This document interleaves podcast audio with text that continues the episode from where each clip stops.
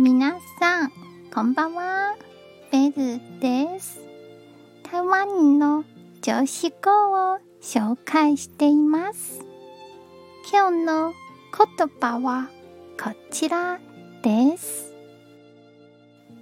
人の間違いを正すときは穏やかである必要があります。